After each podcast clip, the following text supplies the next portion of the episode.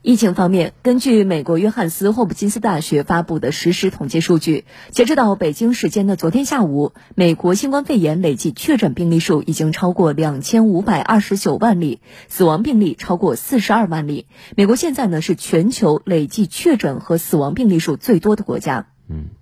美国现在新冠肺炎累计死亡病例啊都超过四十二万例了。有分析人士指出，这场新冠肺炎疫情就好像一面镜子一样，让美国医疗体系长期存在的不平等、政治化等等顽疾可以说是暴露无遗。我们来听一下报道。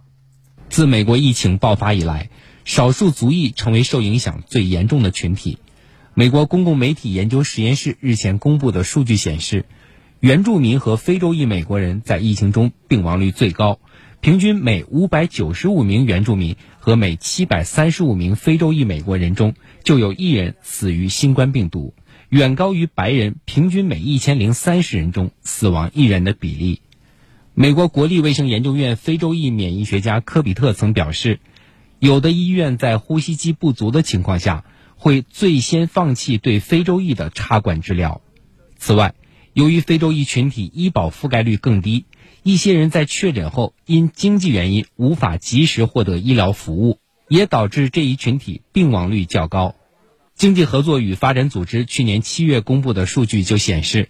二零一九年美国人均医疗开支超过一点一万美元，远高于其他发达国家水平，而美国人均预期寿命却在发达国家中排名靠后。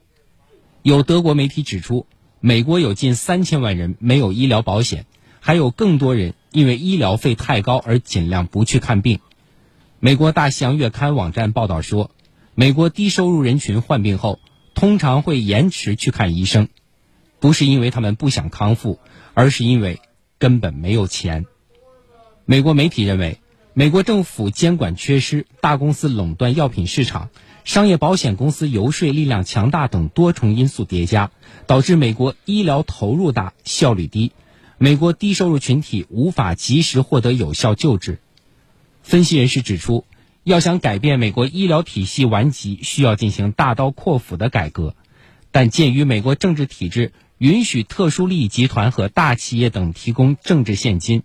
无论哪个政党都不会轻易触及医疗和保险巨头这些金主的根本利益。当地时间一月二十五号晚上，美国国务院发表声明提醒说，从一月二十六号开始，所有赴美国两岁及两岁以上的航空旅客必须在登机之前要提高提交新冠检测呈阴性结果证明或者新冠康复证明，否则呢将会无法搭乘航班。该命令适用于所有的外国公民和美国公民。嗯，也根据美国广播公司新闻部和。伊普索集团二十四号发布的一份民调结果显示，拜登上任这几天来，有接近七成的美国人赞成他的抗疫举措，其中民主党人是百分之九十七都赞成，而共和党人则只有四成赞成，独立选民有七成左右赞成。国会山日报报道，拜登在抗疫方面所获得的支持率不同于前任总统特朗普，后者在这一方面的支持率是一直低迷，最高呢仅在百分之五十五，出现在去年的三月中旬。嗯，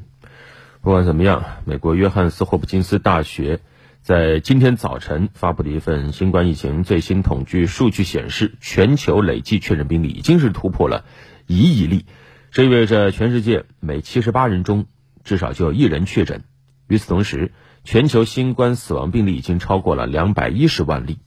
科学界普遍认为，无论是感染人数还是死亡人数，目前全球范围内的官方统计仍有不完善之处。新冠疫情对人类造成的实际冲击，可能远比这样一个冷冰冰的数字更为残酷。而令人痛心的是，现在病毒还在不断的变异，疫情还处于上升期。在这个情况下，美国作为全球目前的。